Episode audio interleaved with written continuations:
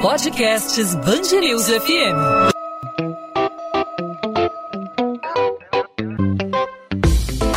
Dois às 20, com Maurício Bastos e Luana Bernardes.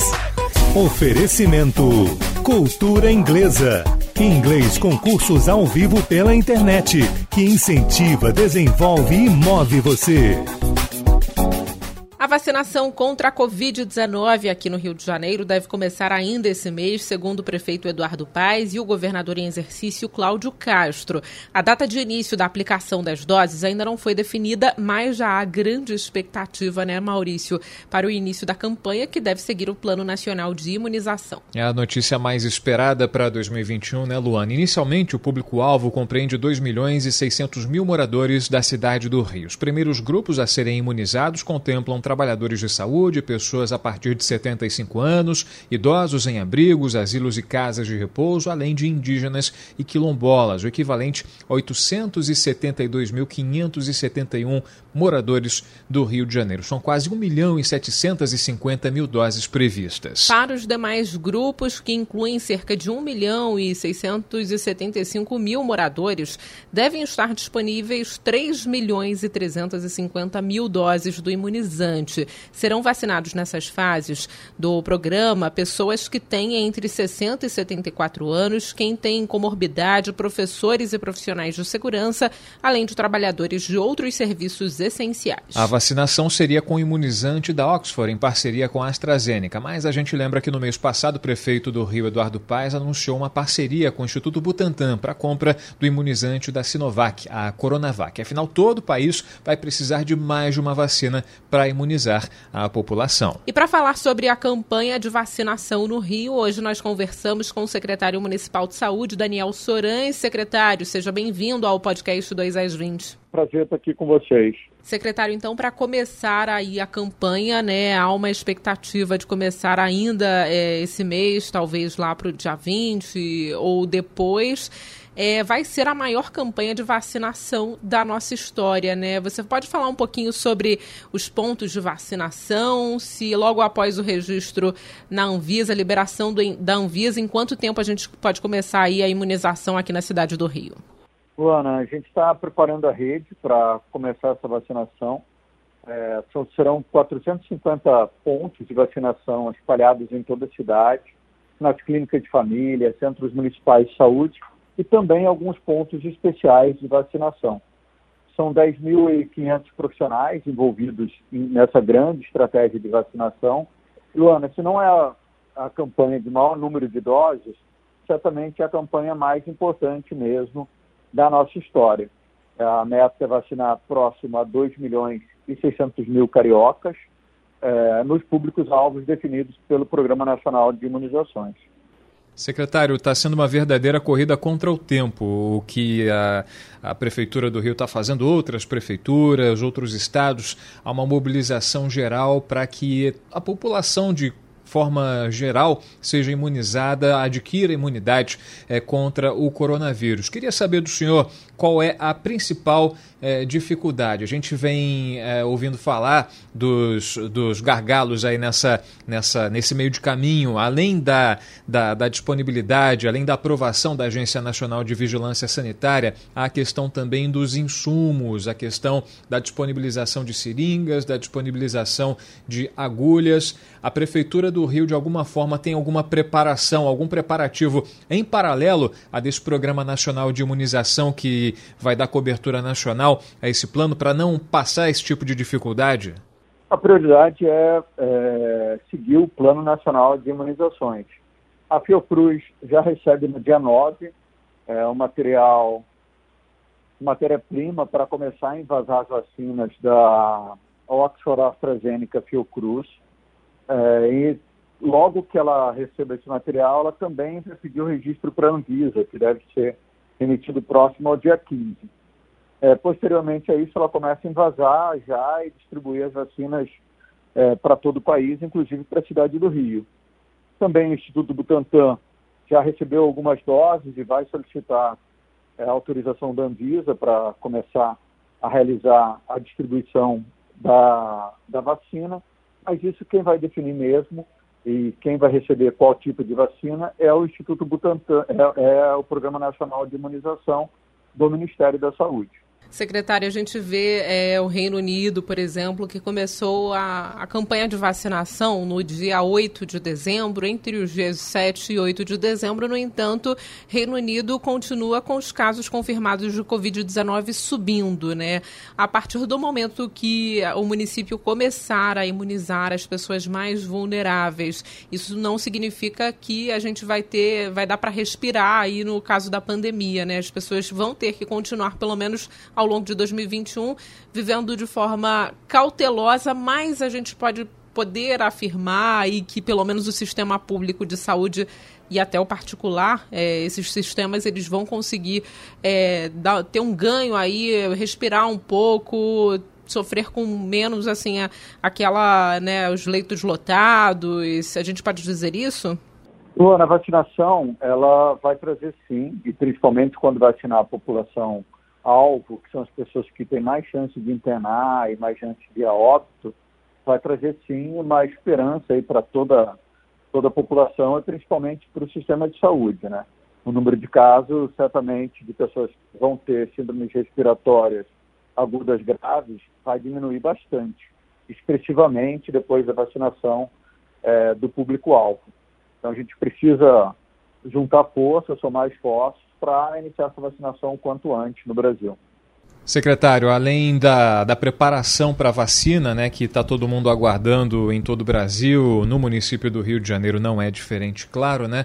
A gente está de olho também na, na, no que os novos prefeitos que assumiram aí o mandato no dia 1 de janeiro, então, como, como os prefeitos estão se planejando para tentar, de alguma forma, é, contingenciar a questão do avanço da pandemia. Né? A gente percebeu, a gente viu imagens circulando em várias é, redes sociais de várias aglomerações, festas particulares. A gente teve uma medida dura da Prefeitura do Rio na transição aí envolvendo uh, o, o, prefeito em exercício Jorge Felipe, então presidente da Câmara dos Vereadores, restringindo aí o acesso à Orla do Rio de Janeiro justamente para evitar esse contágio. Está previsto aí pela Secretaria de Saúde, está previsto aí uma está prevista uma explosão de casos de coronavírus eh, após as festas de fim de ano. De que forma a, a prefeitura, a rede municipal está se preparando nesse sentido?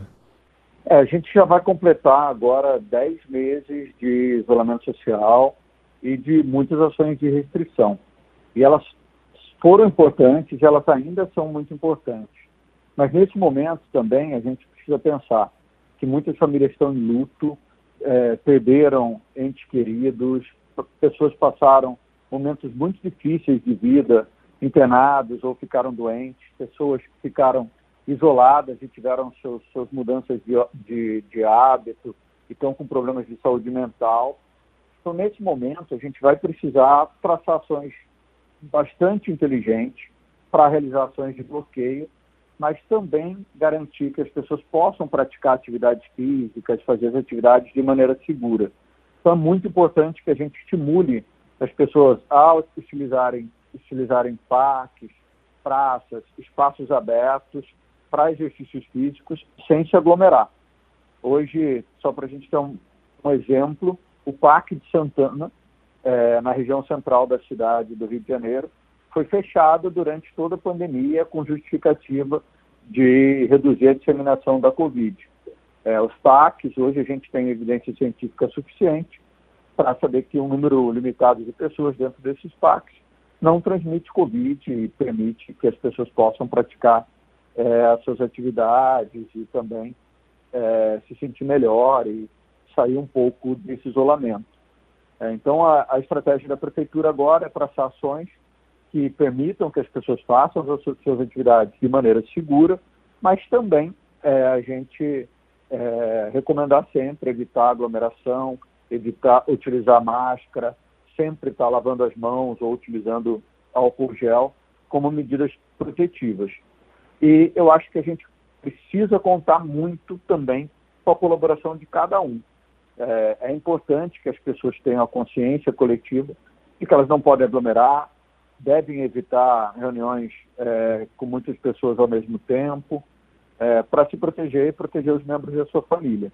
Também é super importante que a gente lembre que tem populações que merecem cuidados especiais, pessoas acima de 70 anos e pessoas que tenham comorbidades, essas pessoas precisam ser blindadas é, e evitar o máximo possível o contato com as pessoas.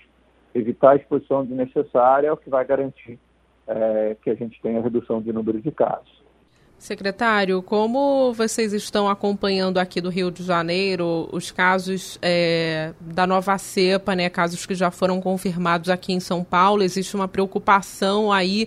É, eu acho que essa nova cepa, é, como é mais transmissível, né, a, novo, a nova cepa que veio aí da Inglaterra, ela, eu até comentei isso no, no, no fim do ano passado, né? Ela faz a pandemia engatar aí na marcha número 5, né? As confirmações nas próximas semanas devem ocorrer de forma mais rápida? A gente pode dizer que é, o avanço né, de casos confirmados vai ser mais rápido se essa nova cepa chegar ao que, aqui ao Rio de Janeiro? Vocês estão acompanhando, monitorando para ver se, se essa cepa já está aqui?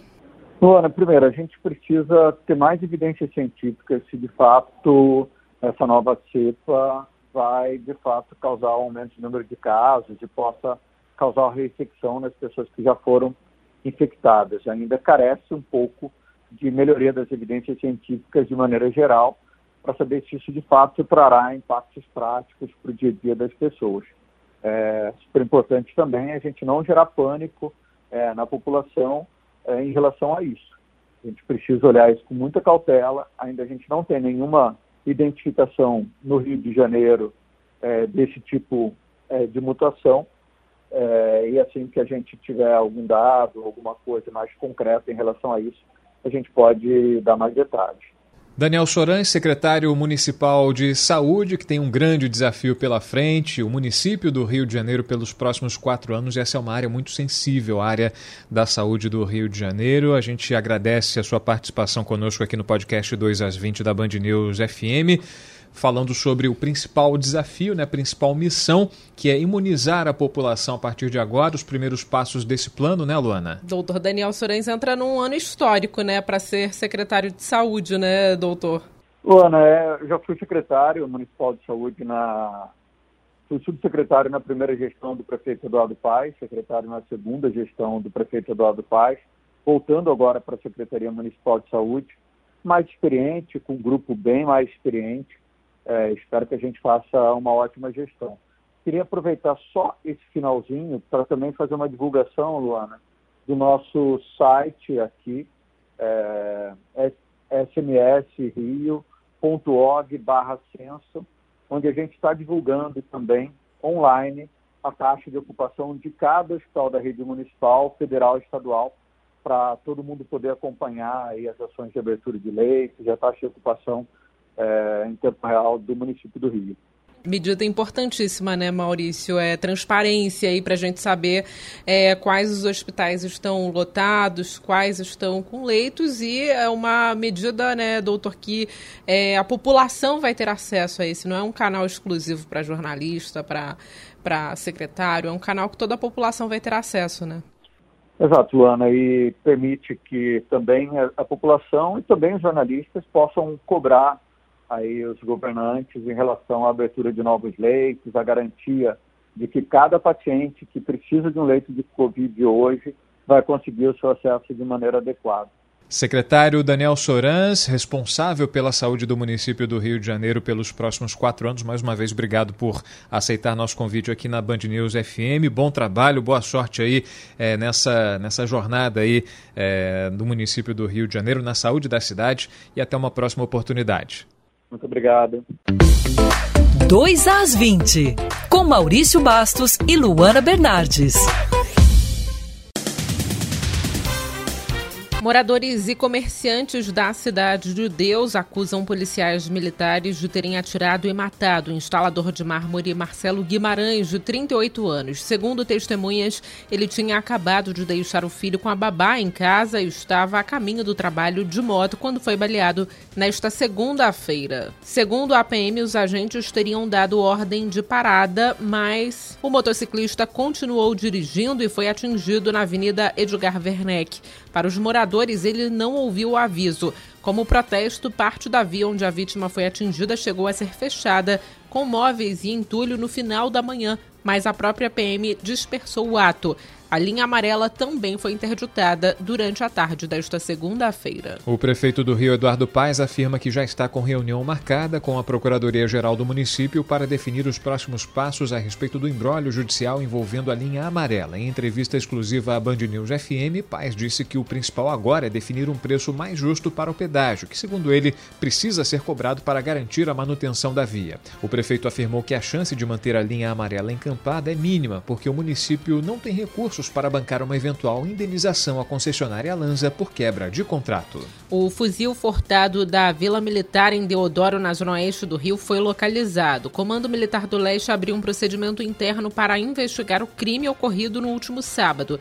Em nota, o CML informou que está empenhado na resolução do caso e também ressaltou que o Exército não compactua com qualquer tipo de conduta ilícita por parte dos seus integrantes. Em áudios compartilhados em um aplicativo de mensagens, militares afirmam que o recruta teria entregue o fuzil a um criminoso que teria levado o armamento ao complexo do alemão. A defesa do governador afastado Wilson Witzel recorre junto ao Tribunal Especial Misto de Impeachment da decisão que suspendeu a contagem do prazo para a conclusão do processo. O depoimento de Witzel foi adiado por uma liminar do Supremo Tribunal Federal depois que os advogados do político alegaram que a delação do ex-secretário de Saúde Edmar Santos deveria se tornar pública. O acordo de Edmar foi firmado com o Superior Superior Tribunal de Justiça. Como não há prazo para que o STJ analise se vai derrubar o sigilo, o desembargador Cláudio de Melo Tavares, presidente do Tribunal Misto, suspendeu os prazos do processo, que tinha previsão de terminar em maio. O ano mal virou e o usuário de transporte público já vai sentir o peso no bolso.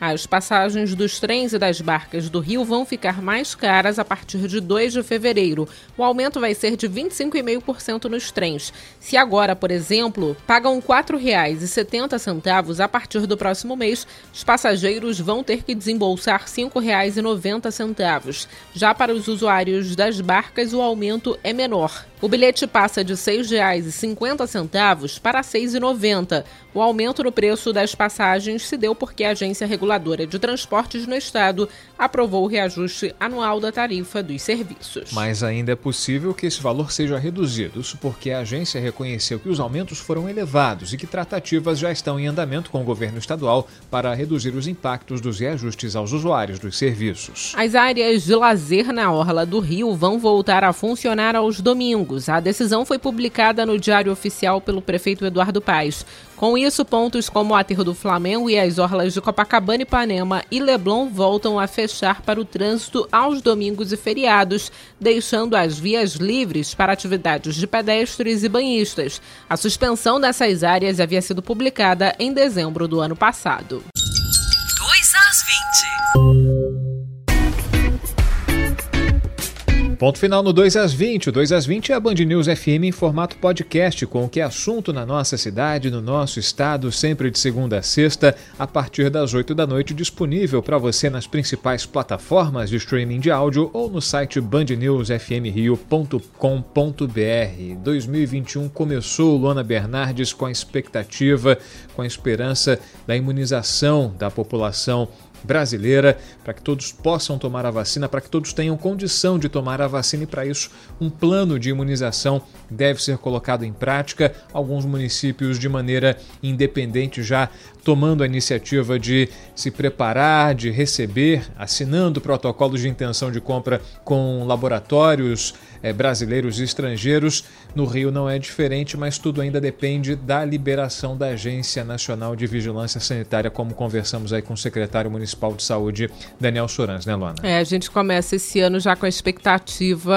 de dar início aí a uma virada, uma volta à nossa antiga vida normal, né? A gente sabe que isso vai demorar um pouco, mas esse ano começa com mais esperança, né? E começa oficialmente, Maurício, porque esse ano a gente não pode esperar o carnaval para começar oficialmente o ano, não, é, hein? O pessoal sempre fala que começa depois do carnaval, não, já começou agora, com muito trabalho. Dia 4 de janeiro, segunda-feira, primeiro dia útil, começa já o ano com muito trabalho, com muita correria, com corrida contra o tempo, né? Porque a gente não pode ficar esperando de braços cruzados aí a, a, a imunização da população, a gente tem que tentar retomar a rotina, a vida normal na medida do possível. Vai demorar um pouco, a gente ainda tem que adotar alguns protocolos, né? O uso da máscara, o distanciamento social, que nesses últimos dias aí de fim de ano a gente é, viu, enfim, ser desrespeitado, né? Enfim, a falta de respeito, não aos protocolos, mas às pessoas em geral, né? Ao é, próximo. Falta um pensamento coletivo, né? Porque eu tive a Covid-19 em meados do mês passado e eu tava assintomática. Se eu não tivesse feito o teste por acaso, porque tive contato com uma pessoa que confirmou, eu não saberia. E aí eu viria trabalhar, poderia passar para você, você poderia passar para outra pessoa, eu poderia passar para uma pessoa mais idosa. Então as pessoas têm que entender que é, o assintomático também transmite, né? Isso você não pode controlar. Por isso a necessidade de um distanciamento social. E a necessidade do convencimento das pessoas de tomarem a vacina quando disponível. Né? É importante aceitar que a vacina faz parte desse instrumento de conscientização geral. Né? Uma pessoa imunizada ela diminui a chance de se contaminar e também de transmitir a doença para o próximo, para um familiar, para um amigo, para um colega de trabalho. Faz parte é, da, da, de se colocar no lugar do próximo, tomar a vacina e tomar todos os cuidados para evitar o contágio e disseminação do coronavírus.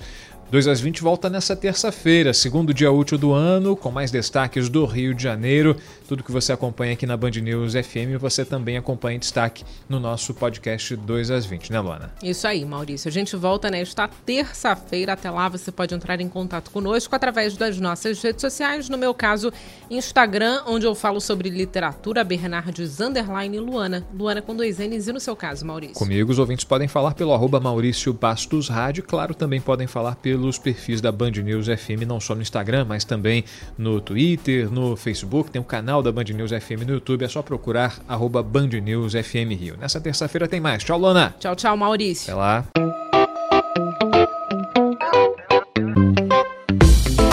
Dois às 20, com Maurício Bastos e Luana Bernardes.